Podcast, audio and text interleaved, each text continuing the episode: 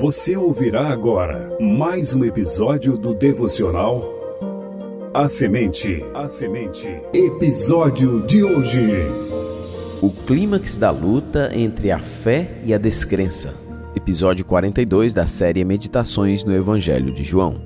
Apresentação: Missionário Genoan Lira.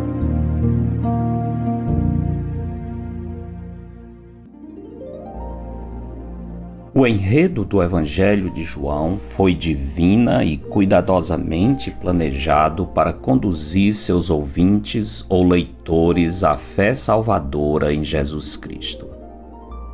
Esse é um sublime propósito, pois, conforme lemos no capítulo 20, versos 30 e 31, aqueles que, movidos pelas evidências dos sinais e prodígios, chegarem a crer que Jesus é o Filho de Deus, terão vida eterna em seu nome.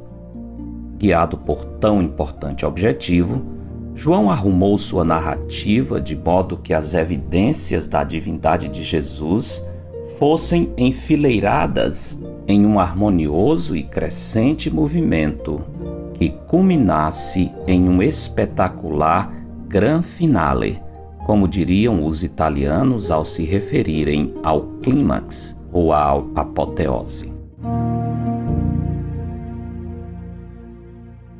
Ao longo do seu relato, João mostra inequivocamente que Jesus é diferente de todos os homens por causa do seu incomparável e inexplicável poder sobrenatural. Em Caná da Galileia, o Senhor transformou água em vinho, de onde também curou o filho do oficial de Cafarnaum, sem ao menos tocar na criança. Na Judéia, Jesus curou o paralítico que, junto ao tanque de Betesda, jazia à espera de um milagre há 38 anos.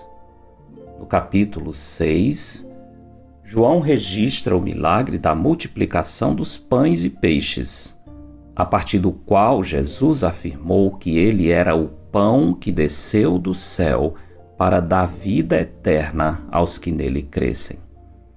Novamente, na Judéia, Jesus curou um cego de nascença, deixando os fariseus desconcertados e sem ter o que dizer ao ouvirem o homem que fora curado declarar: Sabemos que Deus não atende a pecadores, mas pelo contrário, se alguém teme a Deus e pratica a sua vontade, a este atende.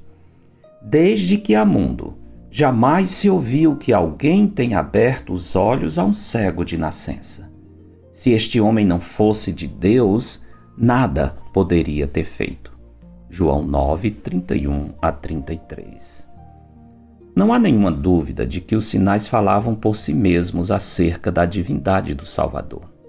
Mesmo assim, era possível que alguém ainda se debatesse com a mensagem das evidências, dizendo: Tudo bem, já entendi que Jesus é poderoso, mas até onde se estende o seu poder? Será que aquele que se revelou soberano sobre as coisas desta vida poderia revelar a mesma soberania sobre a morte? Seria ele capaz de invadir os tenebrosos recônditos da sepultura e reverter o processo de decomposição do corpo sem vida? A resposta a essas indagações é encontrada em João capítulo 11, onde lemos acerca da ressurreição de Lázaro, o milagre que se constitui no clímax de todos os sinais e prodígios registrados no quarto evangelho. Todos esses sinais falavam por si mesmos. Com um pouco de boa vontade e honestidade, os judeus poderiam ter superado todas as dúvidas a respeito da pessoa de Cristo. Porém, caso ainda restasse algum resquício de dúvida, a ressurreição de Lázaro deveria ser o bastante para resolver definitivamente o problema. Entretanto, não foi isso que aconteceu. Ao ouvirem que Jesus ressuscitara Lázaro, morto há quatro dias e com o corpo já em avançado estado de putrefação, em vez de se curvarem à força da verdade, eles se tornaram ainda mais determinados em sua incredulidade.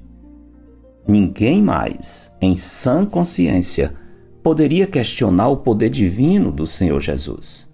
Porém, quando estamos sob o efeito da cegueira espiritual, não agimos em sã consciência. Os olhos veem, contudo, o coração não nos deixa perceber a verdade diante de nós. E assim, em vez de nos curvarmos em adoração ao Criador, mantenedor e Senhor dos céus e da terra, procuramos explicações mirabolantes para sufocar o peso da verdade que se manifesta diante de nós.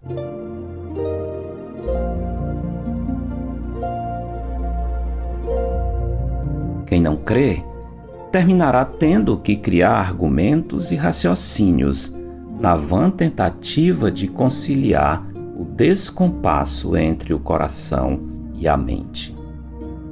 No caso dos fariseus, em João capítulo 11, o ápice da incredulidade aparece quando eles não apenas procuram ocultar o que não pode ser ocultado, mas também tomam a decisão estranha de que chegara o momento de assassinar Jesus.